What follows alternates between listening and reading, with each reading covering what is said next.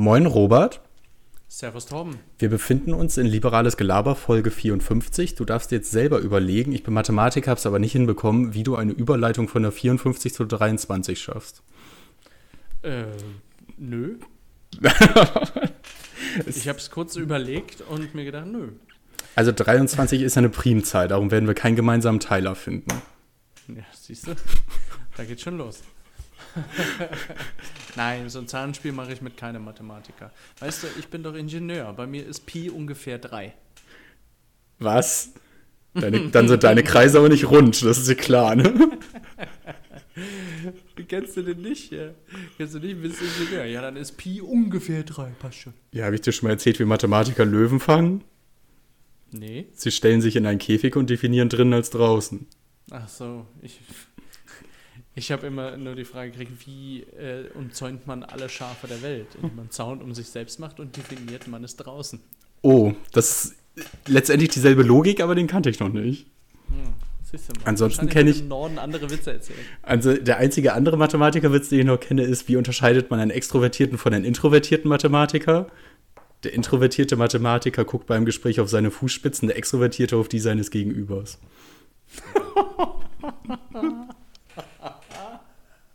Robert, wie haben wir diesen Folgeneinstieg geschafft? Das ist, Spontanität Richtig, ist. Richtiges Outtake-Material. Wahnsinn, Wahnsinn. Ich glaube, wir starten nochmal neu. Ach, ach Quatsch, ach Quatsch. Ja, genau. Moin, Robert. Moin, Servus, Tom. Also, heute machen wir einen kleinen Ausflug.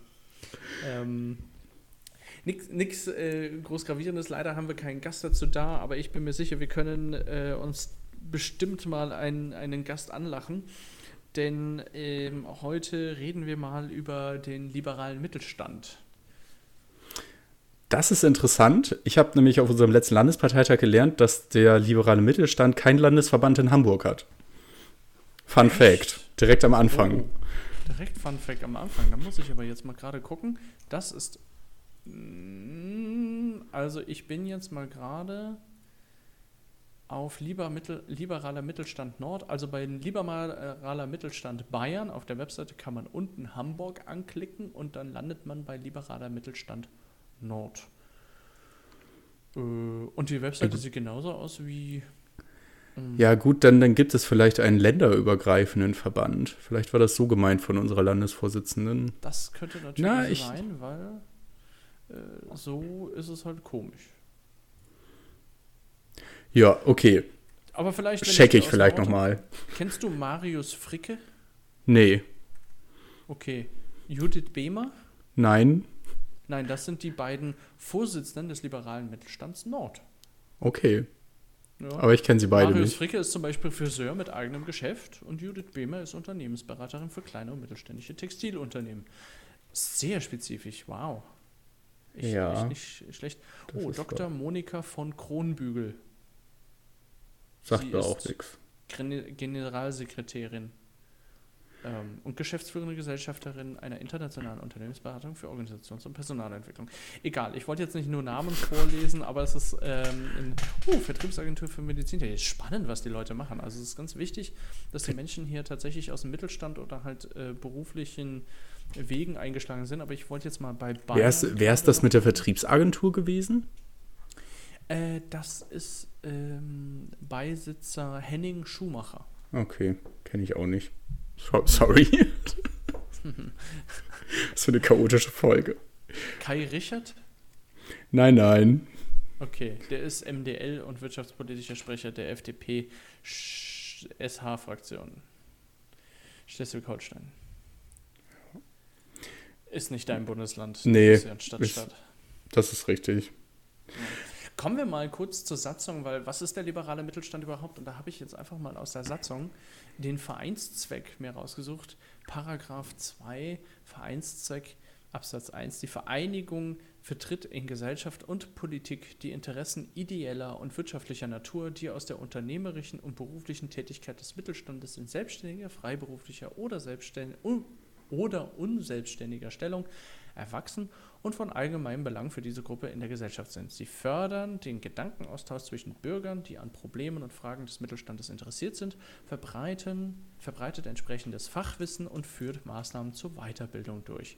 Und zweitens, der Verein ist gemeinnützig tätig, er verfolgt nicht in erster Linie eigenwirtschaftliche Ziele.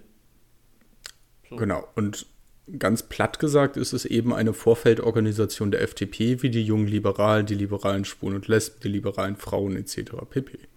Richtig, und wenn man auf die Webseiten geht, dann findet man auf jeder Webseite vorne das Ziel, unser Ziel, mehr Mittelstandskompetenz in die Parlamente.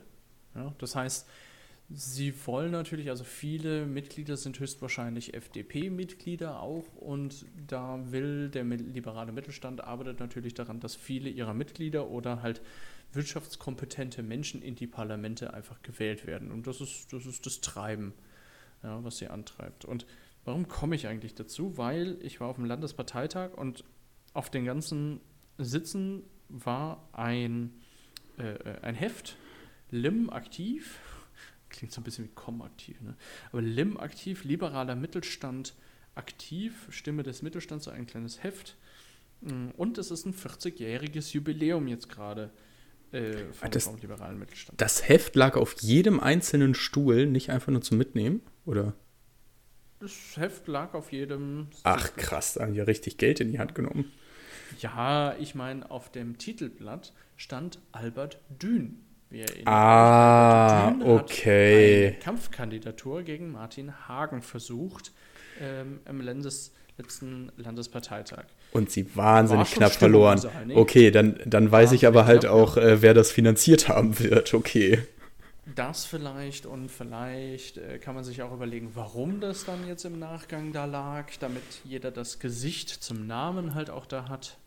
Ach, das ist ja interessant, der hatte seine Kandidatur doch gar nicht angekündigt. Ne? Das heißt, diese Hefte lagen da schon, bevor er seine Kandidatur verkündet hat. Das ist ja Richtig. unglaublich. Hätte ich, glaube ich, Gänsehaut gehabt in dem Moment, wo mir das aufgegangen ist. Okay. Mhm. ja, ja, das ist schon, also, wenn, wenn du was planst, dann streust du, ne? mhm. Auf jeden Fall, dieser liberale Mittelstand ist jetzt auch eine Vorfeldorganisation wie Liesel haben wir ja schon drüber geredet, Julis hatten wir schon da.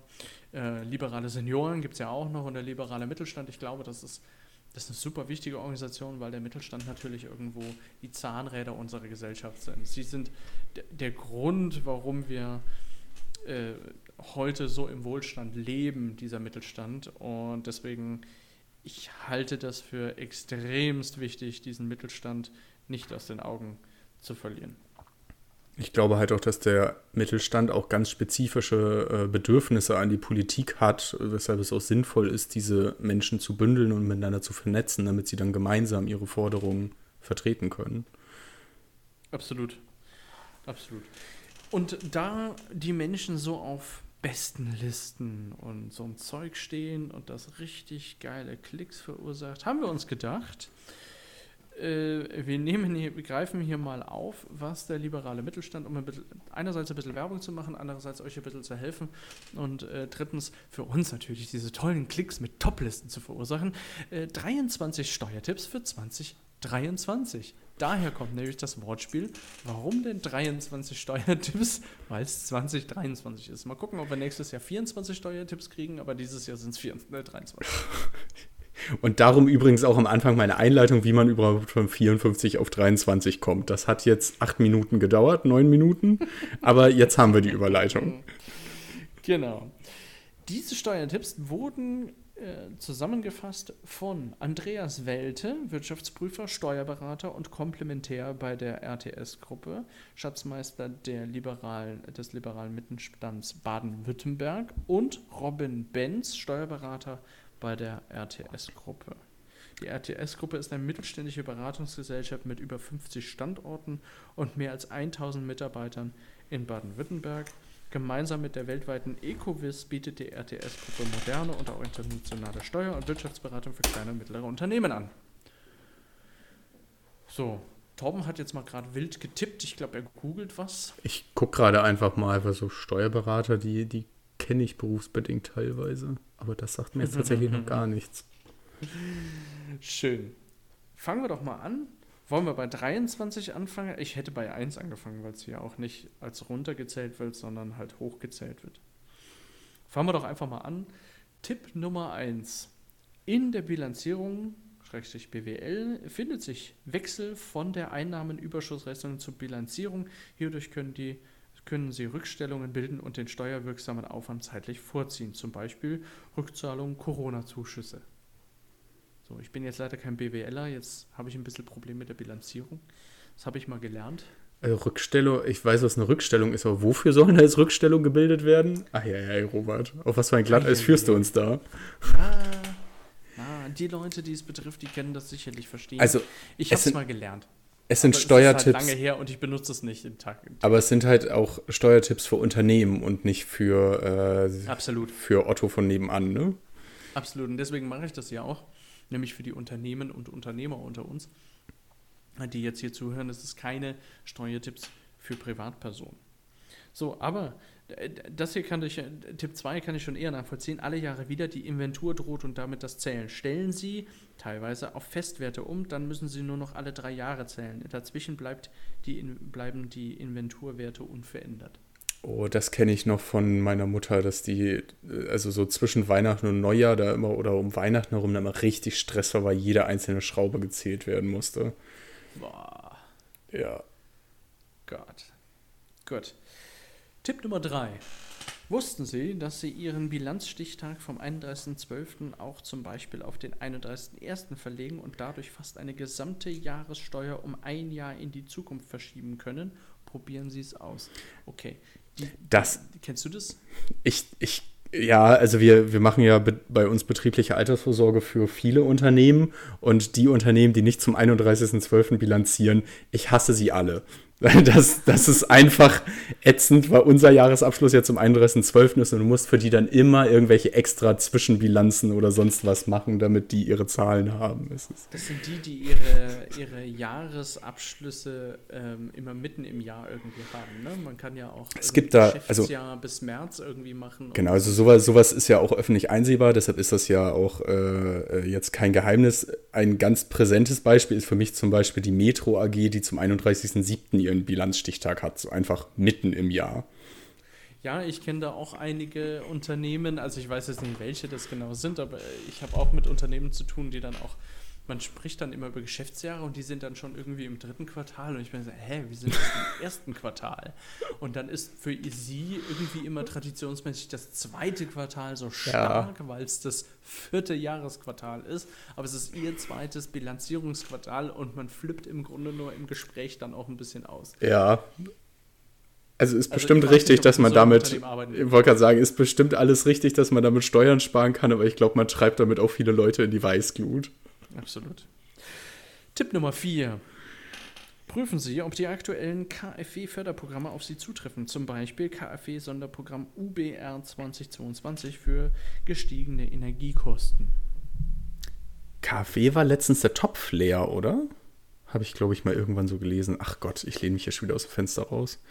Hm, Aber äh, raus. aktuelle Programme kann man natürlich auf jeden Fall überprüfen. Mhm. Kommen wir zur Lohnsteuer. Ja, perfekt. Tipp Nummer 5.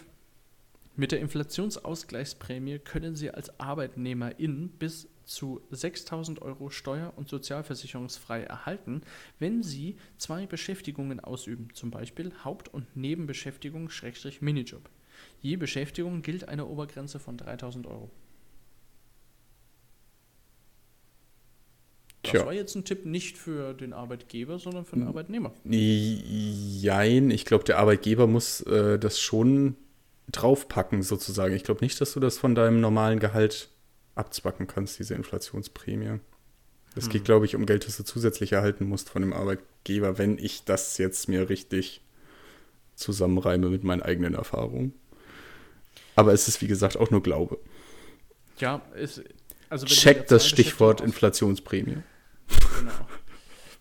Wenn du natürlich zwei Beschäftigungen ausübst, erstmal musst du das bei deinem Arbeitgeber momentan anmelden. Da gibt es verschiedene Gründe für. Das eine ist natürlich steuertechnisch. Du kannst natürlich die zweite Nebenbeschäftigung kannst du nur Steuersatz 5 nehmen, meine ich. Äh, gibt es einen anderen Steuersatz für. Äh, und ähm, es muss natürlich geguckt werden, dass du auch Ruhezeiten und sowas einhältst und nicht, keine Ahnung, sonntags Ja. bis um 13 Uhr oder 1 oder 2 Uhr nachts noch in der Bar Cocktails mixt und dann morgens um 8 wieder irgendwo anfängst zu arbeiten. Du brauchst ja irgendwo diese 10 Stunden Ruhezeit und so weiter und da wird natürlich auch so ein bisschen geguckt. Ja, wobei ich da immer nicht weiß, wie man das eigentlich bei zwei Arbeitgebern kontrollieren soll. Also die beiden Arbeitgeber Ja. reden ja nicht miteinander, äh, wann man jetzt genau gearbeitet hat. Aber du hast Das völlig richtig, recht. Aber ich glaube, da geht es eher darum, wenn ein Unfall passiert, dass dann geprüft wird oder dass dann halt jemand, dann, dann musst du ja angeben, wie du gearbeitet hast, die letzten 24 Stunden, wie auch immer wahrscheinlich. Und dann wird sicherlich irgendwie von der investigativ rauskommen, dass du. Wenn man, wenn man auf dem Heimweg von der Arbeit oder auf dem Hinweg zur Arbeit einen Unfall hast, dann ist das ja ein Arbeitsunfall. Was ist denn, wenn du vom einen Job zum anderen gerade fährst, dann bist du auf dem Rückweg von dem einen Job und auf dem Hinweg zum anderen Job. Welcher Arbeitgeber zahlt das denn dann? Das musst du jetzt nicht beantworten. der, der, der, ich, ich hätte Oh. tatsächlich gesagt, zu dem, den du fährst. Okay, aber ich, ja, Weil du hast ja zu dem eine Pflicht hinzugehen, bei dem anderen, dem ist ja egal, ob du vor der Tür sitzt aber, aber Heimweg zählt halt auch, tatsächlich. Deshalb, Vielleicht Naja, keine Ahnung. 50-50-Regelung. Ei, ei, ei. vielleicht. Tipp Nummer 6. Tipp Nummer 6. Nutzen Sie, wir müssen ein bisschen schneller machen, ich meine. Äh, 23. komm, Tipp ich habe heute nichts mehr vor, Sie- Robert. Nutzen Sie steuer- und teilweise sozialversicherungsfreie Sachbezüge in der Nettolohnoptimierung aus, wie zum Beispiel die 50 Euro monatliche Sachzuwendung oder die Möglichkeit, ArbeitnehmerInnen mit Einkommen über die Beitragsbemessungsgrenze bis zu 10.000 Euro per anno an pauschali pauschal versteuerten Sachzuwendungen zukommen zu lassen, statt voll steuerpflichtige Boni. Tipp Nummer 7. Ich bin jetzt gespannt, ob irgendwann noch mal die betriebliche Altersvorsorge auftaucht, weil die natürlich in die ähnliche Kerbe schlägt. Äh, Okay. Tipp Nummer 7. Smartphones, Tablets, Laptops. Nutzungsüberlassung statt Gehaltserhöhung und dabei sparen. Überlassen Sie diese Geräte steuer- und sozialversicherungsfrei an Ihre Mitarbeiter. Das kommt immer so ein bisschen, also bei mir kam das bislang immer drauf an. Handy oder so hat noch keiner zurückverlangt, weil die meistens dann halt aber auch schon an dem Punkt waren, dass sie auch keiner mehr haben wollte und du auch nichts mehr dafür kriegst als Unternehmen und dann hast du sie irgendwo nur noch rumliegen. Hm. Bei Laptops ist das ein bisschen anders. Äh, da hat bisher jedes Unternehmen das Zeug auch wieder zurückverlangt. Bei uns Also in dem ich gewesen bin. Ich erinnere mich bei uns noch dran, dass äh, teilweise so Teilausrüstung wieder eingesammelt wurde, so wie einmal wurden bei uns alle Headsets ausgetauscht oder alle ähm, diese, diese Switches, wo die ganzen Kabel zusammengehen sozusagen. Und dann haben sie irgendwie erst versucht, das zu verkaufen, haben es dann nicht geschafft und dann konnte sich jeder Mitarbeiter, der wollte, was wegholen sozusagen. Das, Okay. ja. Hm. Na dann. Tipp Nummer 8. Profitieren Sie von der Elektromobilität. Nutzen Sie möglichst viele Subventionen und Steuervorteile, wie zum Beispiel 0,5 statt 1% Regel, wie Sie bzw. Ihre Mitarbeiter fahren E-Autos anstatt konventionelle PKWs. Ja, das ist natürlich dann so eine Sache, da kann ich als Firmenwagenbesitzer sagen, es ist ein bisschen schwierig. Also in meiner aktuellen Situation wäre es so, wenn ich ein Hybridfahrzeug hätte, ich würde wahrscheinlich Strom gar nicht laden, sondern nur auf Verbrenner fahren. Denn aber aber ich Hauptsache werd- du, jeden Strom, den ich zu Hause lade, geht natürlich auf meine Stromrechnung. Und wenn ich Verbrennersprit tanke, dann kann ich das via Tankkarte machen. Aber- es sei denn, ich stelle mich irgendwo anders hin und rechne das über eine E-Abrechnungskarte ab. aber ist nicht unabhängig davon, ob du den, den äh, Akku überhaupt lädst von dem Auto, dann für den Arbeitgeber diese Subvention drin? Ja, ja, für, für den Arbeitgeber ist das total wurscht, aber viele Unternehmen sind tatsächlich wieder zurückgerudert und haben gesagt, nee, Hybride machen wir nicht, weil wir kriegen die Ladekabel noch original verpackt im Kofferraum wieder zurück. und sind doch Verbrenner gefahren und haben halt vom Steuervorteil vor- profitiert. Ja, ist, ist vielseitig passiert. Und Mhm. ich muss ganz ehrlich sagen, bei mir wäre es ähnlich. Wenn ich ein E-Auto hätte oder bevor ich mir ein E-Auto hole, würde ich gerne geklärt haben, wie ich denn tanke, weil ich habe keine Lust Ja. irgendwo anders. Also ich, ich würde das natürlich gerne hier vor Ort laden, vor meiner Haustür, aber zum einen bräuchte ich noch eine Wallbox, die ich mir dann teuer kaufen müsste.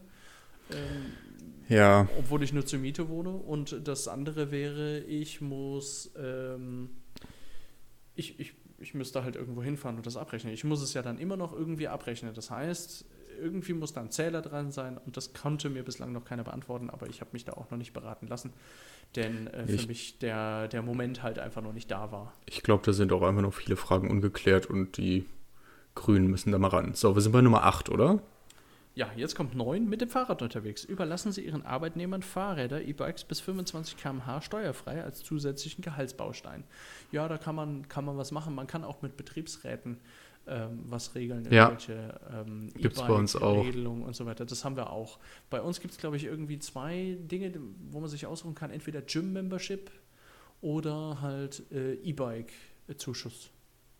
Ja, wir haben so ein, das nennt sich Cafeteria-Modell, da kann man sich dann ganz viele Bausteine zusammensammeln, bis sie einen bestimmten Wert erreicht haben sozusagen. Und da gehört aber auch dieses, es gibt ja auch mehrere Anbieter von. Ich glaube, Jobrad ist ein sehr bekannter und ich würde jetzt gerne Konkurrenzveranstaltungen noch nennen, um irgendwie Fairness herzustellen, aber ich kenne nur Jobrad. Kommen wir zu Immobilien. Punkt Nummer 10. Finden Sie das zu Ihnen, äh, ihr, Oh, hier ist ein Schreibfehler, sorry.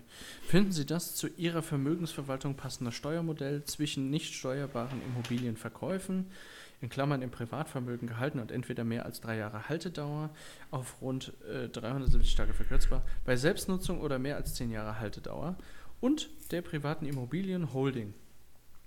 In Klammern Ausnutzung von Paragraph 6b Rücklagen nur 15,825% Körperschaftssteuerbelastung inklusive Soli, das heißt gewerbesteuerfrei. Da bin ich jetzt irgendwie nicht mitgekommen. Ja, irgendwas kann man bei Immobilien machen. Mhm. Vielleicht haben es andere Leute verstanden. Tipp Nummer 11. Eigenheim, Glück allein. Der Bauantrag für Ihre eigengenutzte Wohnimmobilie wurde bis zum 31.12.21 gestellt.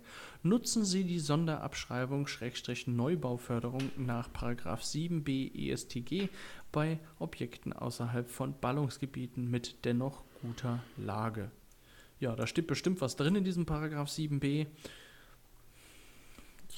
Ich weiß im, es jetzt leider Im ESTG. Stehen wahrscheinlich wahnsinnig viele Dinge drin, aber das Einzige, was ich kenne, ist äh, Was das Gott, Erbsteuer ist? 6a und 4b, glaube ich. Tipp Nummer 12? Mhm. Tipp Nummer 12. Vermieten Sie Immobilien vergünstigt an nahe Angehörige für nur 66% der ortsüblichen Miete. Die Aufwendung, schrägstrich Werbungskosten, sind zu 100% steuerlich abzugsfähig. So können Sie steuerlich wirksam Verluste geltend machen. Ha. Interessant. Ja, in Ballungsräumen kann es ja auch oftmals äh, ein bisschen eng werden mit Wohnraum und wenn man da jemanden kennt, der vielleicht Wohnraum anzubieten hat. Ich weiß nicht, bei Freunden mieten ist immer so eine Sache, ne? aber gut, kann auch funktionieren. Ne? Ja. Tipp 13. Immobilien verschenken, verkaufen Sie stattdessen abgeschriebene Vermietungsimmobilien grunderwerbsteuerfrei an Ihren Ehepartner oder Ihre Kinder und schenken Sie ihnen anschließend die Geldmittel zur Zahlung des Kaufpreises. Ehepartner und Kinder werden, wie gewünscht, beschenkt und haben neues Abschreibungsvolumen generiert. Das sind jetzt aber auch irgendwie Tipps für Leute, die eh schon Geld haben, ne? Ja gut, ja, Unternehmer, ne? Die vielleicht sowas haben. Tipp Nummer 14. Profitieren Sie vom Zuwendungsniesbrauch bei abgeschriebenen Vermietungsimmobilien, indem Sie die steuerlichen Grundfreibeträge von nahen Angehörigen, vor allem Kindern, ausnutzen. Ja, okay. Tipp 15 ist der letzte Tipp unter Immobilien. Wohnraum, Wohnungsvermietung. Prüfen Sie bei Vermietungsobjekten stets, ob Entnahmen aus der Instandhaltungsrücklage vorgenommen wurden. Diese Entnahmen sind Erhaltungsauf, äh, Erhaltungsaufwendungen und damit abziehbare Werbungskosten, die oftmals vergessen werden.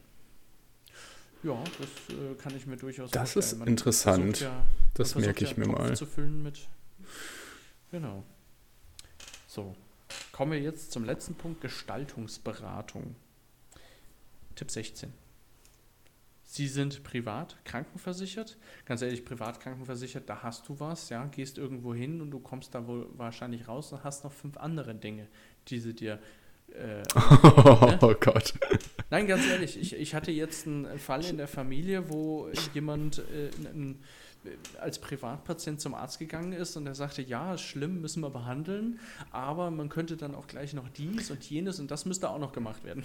Wir können also über das Krankenversicherungssystem in Deutschland könnte man durchaus mal eine ganz eigene Folge machen und über den Vergleich zwischen GKV und PKV kann man auch jede Menge sagen. Aber wir ja Christine Lüttke ein, äh, anfragen. gute Idee. Also Tipp 16. Sind Sie privat krankenversichert, zahlen Sie Ihre Beiträge zur privaten Krankenversicherung im Dezember für die nächsten zwei Jahre im Voraus, gegebenenfalls mit Beitragsnachlass, um die Versicherungsfreibeträge für die folgenden zwei Steuerjahre für andere Versicherungen nutzen zu können. Oh, cool. Man kann Beiträge zur privaten Krankenversicherung für die nächsten zwei Jahre im Voraus zahlen. Interessant. Ha. Tja, ich bin nicht Privatkrankenversicherung, keine Ahnung. Nee, ich auch nicht, aber da, da, also privat krankenversichert ist nicht unbedingt teurer, wenn man es früh macht, wenn man jung ist und sich da wechselt. Das Problem ist, wenn man ein gewisses Alter überstiegen hat und dann nochmal, und du kommst halt aus der privaten nicht mehr zurück. Ich Ja, glaube, das, das das ist, ist halt super schwierig. ne, ich glaube, du trägst das Risiko dann halt einfach selber, ne? Also so eine Versicherung Jo. ist ja eigentlich dazu da, dass man Risiken äh, ausschließt und sie den Versicherer tragen lässt, sozusagen. Aber wenn du zum Beispiel dann irgendwie ja, es, es wird einfach teuer, wenn du dann gewisse Krankheiten hast, sozusagen. Und du wettest dann einfach darauf, dass du diese gewissen Krankheiten nicht kriegst. Und wenn du sie doch kriegst, bist du halt am Arsch und hast mehr Kosten. Mm, Ja, nicht unbedingt. Du wettest ja irgendwo auch darauf, dass du mit hohen Beiträgen in der privaten Krankenversicherung ja eben Dinge, die gesetzlich pflichtversichert sind, halt da auch drin sind. Äh, äh, noch mehr als das drin ist. Ich glaube trotzdem nicht, dass das bei bestimmten Krankheitsverläufen hinkommt, sonst wird das ja jeder machen. Also, Keine Ahnung. Tipp Nummer 17. Überdenken Sie Ihre Gesellschaftsform. Vielleicht passt Ihnen ein Holding-Kleid, um die vergangenen Gewinne aus der Haftung zu bekommen und künftig vom steuerlichen Schachtelprivileg zu profitieren. die Signa Holding. Hm. Tipp Nummer 18. Sie haben eine GmbH und wollen die aktuellen Verluste privat geltend machen und den jährlichen Gewerbesteuerfreibetrag von 24.500 Euro nutzen. Willkommen in der ohne Notar gründbaren GmbH und atypisch still. Okay, Aha. das habe ich jetzt auch nicht verstanden. Ich, ich glaube, also mir fallen jetzt ein paar Dinge ein, die wir, glaube ich, nach den 23 Tipps jetzt noch hinzuschmeißen können. Tipp Nummer 19. Gründen Sie eine vermögensverwaltende Familien-KG und nutzen Sie das, die steuerlichen Grundfreibeträge der gesamten Familie, insbesondere der Kinder. Tja, Ja, das habe ich schon mal gehört. Davon habe ich schon mal gehört, dass das äh, einige machen. Weil dann gehört nämlich der KG das Vermögen und nicht den Privatpersonen, wenn ich das richtig verstanden habe. Und dann ist es halt mit Vererben und Verschenken und, und Weiterreichen und so weiter. Du hast halt nichts. Ja? Die Mhm. gehört eigentlich nichts. So wirklich auf dem Papier, sondern nur dieser KG. Naja, ist jetzt auch wieder Spekulation, aber ich denke, darauf läuft es hinaus. Tipp Nummer 20. Vermieten Sie Ihren wertstabilen Pkw in Höhe der Abschreibung an Ihre GmbH und verkaufen Sie ihn nach über einem Jahr mit Gewinn. Der Gewinn ist nicht steuerbar. Das, das ist tatsächlich etwas, also äh, PKWs verlieren ja, wenn du vom Hof fährst, irgendwie die Hälfte äh, Mhm. ihres, ihres Werts, wobei das beim E-Auto nicht mehr ganz so krass ist, weil da einfach noch Mangelware besteht.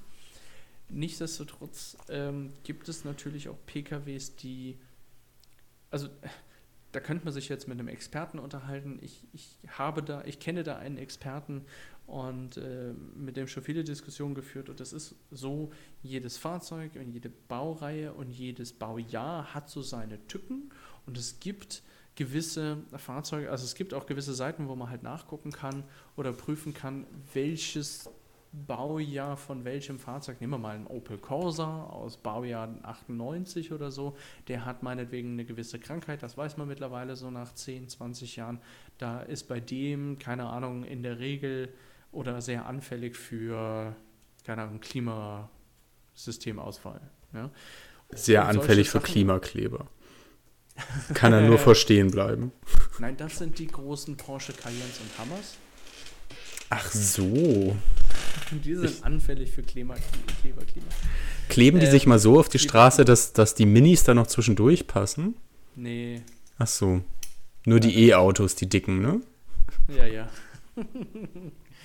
Wie dem auch sei. Und ähm, je nachdem muss man halt dann wirklich sehr gut suchen und vor allen Dingen muss man sich viele Autos angucken, dass man einen findet, der gut im Schuss ist, der in einem guten Jahr ist, der gute Kilometer drauf hat und der eben diese Krankheiten, die er dann irgendwann entwickelt nach gewisser Zeit, eben noch weit weg davon ist, dass man den dann nach ein, zwei Jahren wieder Werte gleich oder Werte steigern verkaufen kann. Da muss man ihn auch gut pflegen. Ne? Aber Also darum, darum ging es, glaube ich, in Und- diesem, darum ging es, glaube ich, in Doch. diesem Tipp nicht, oder? Es ging darum, dass du den Wert schon komplett abgeschrieben hast in dem Moment, wo du den verkaufst. Und wenn du ihn abschreibst, hast du das ja vorher schon steuerlich geltend gemacht, sozusagen.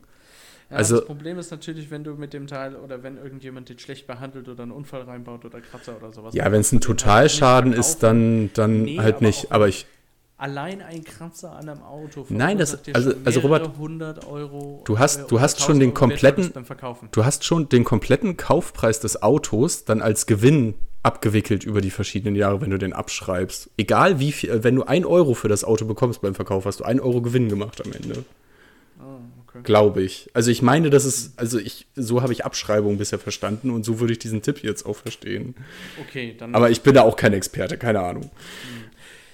Tipp Nummer 21. PV-Anlage aufs Dach. Nutzen Sie die ertragssteuerneutrale Regelung für kleine PV-Anlagen. Sie können auch nach Vorsteuern geltend machen. Nach fünf Jahren wechseln Sie zur Kleinunternehmerregelung und zahlen keine Umsatzsteuer für den selbstgenutzten Strom. Tja, Ja. Kann man nicht meckern. 22? Nö. Ihr Steuerberater ist Experte in der Digitalisierung und Automatisierung von Buchhaltungen mit Hilfe von Schnittstellenkompetenz. Sprechen Sie ihn auf Optimierung an. Und Tipp Nummer 23. Sprechen Sie generell über all die zu Ihnen passenden Tipps mit Ihrem Steuerberater. Ich glaube, wenn ich im Mittelstand äh, Unternehmer bin und so weiter, dann sollte ich einen Steuerberater haben. Und ich, das, was ich jetzt am Ende auch nachziehen, nachziehen wollte, man merkt schon, die Leute hier sind vom Fach. Die haben sehr tief gegraben. Gut, wer jetzt auch vom Fach ist, der sagt vielleicht, na, so tief nicht, aber äh, ihr Jungs, äh, ihr versteht das ja vielleicht noch nicht ganz. aber wir sind Ja. auch nicht aus diesem Bereich, aber man kann sagen, dort finden sich Menschen, die wirklich kompetent sind oder Ahnung haben mal wieder. Und äh, es lohnt sich auch, selbst wenn man sagt, naja, ich will jetzt nicht unbedingt Mitglied werden, aber der liberale Mittelstand, der bietet vielleicht den einen oder anderen Service oder hat Connections oder kann mich mal mit Leuten zusammenbringen. Oder ich kann da auch mal meinen Unmut äußern. Ähm, sprich, ich bin Unternehmer im Mittelstand, ich möchte meinen Unmut äußern und ich hoffe, dass der liberale Mittelstand sich da, dafür einsetzt und äh, etwas, etwas tut für den Mittelstand und für meine Misere. Dafür sind ja diese Organisationen ebenfalls da. Ich glaube auch, da kann man sich sehr gut connecten und sehr gut äh, Lösungen für Probleme entwickeln und sie dann in die Welt tragen. Und sicherlich ist es ein Teil dieses, dieses, äh, dieses Verbands auch zu, zu networken und Ja, äh. Connections zu schaffen. Ja, also das ist sicherlich Teil eines jeden Vereins, eines jeden Verbandes und so weiter, sich da irgendwie zu connecten. Und wo könnte es wichtiger sein als im B2B-Business?